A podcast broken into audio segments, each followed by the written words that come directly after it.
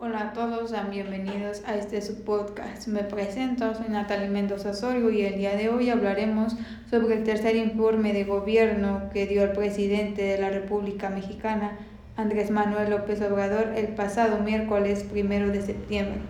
Las críticas y los elogios no se han hecho esperar en todos los medios, tanto en televisión como en redes sociales, radio, etc.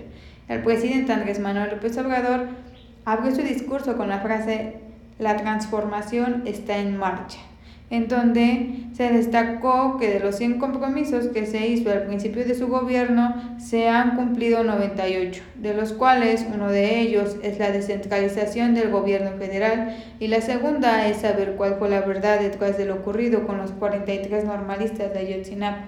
En cuanto al sector energético, destacó una nueva política que busca producir en México la gasolina con el fin de dejar de importarla.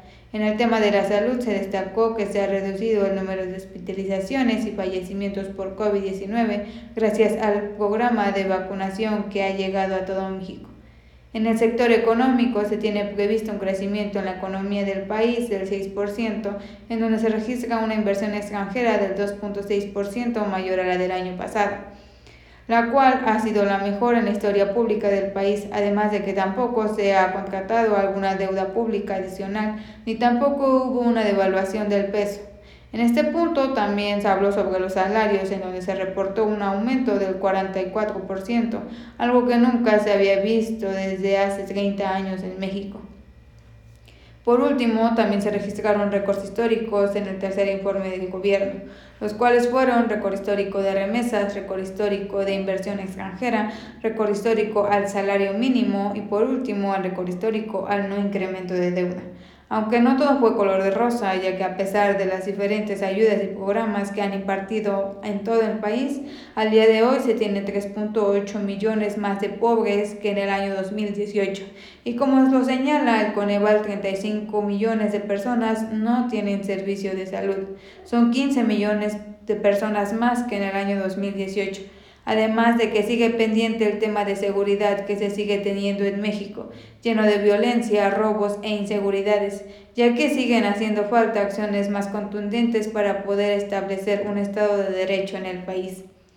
Pienso que los anteriores gobiernos han tenido sus logros y fracasos, aunque en realidad han tenido más fracasos que logros. Sin embargo, en este sexenio, con el gobierno del presidente Andrés Manuel López Obrador, se han marcado la diferencia, a pesar de que se han tenido algunos malos resultados, también ha tenido muchos más grandes aciertos durante sus dos años y nueve meses que lleva de su sexenio.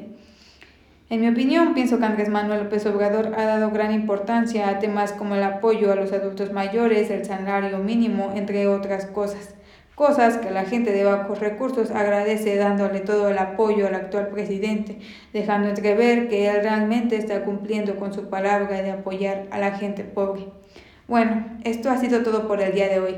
Espero que esto les haya ayudado a hacerse un criterio propio y a poder informarse más sobre el tema. Hasta la próxima.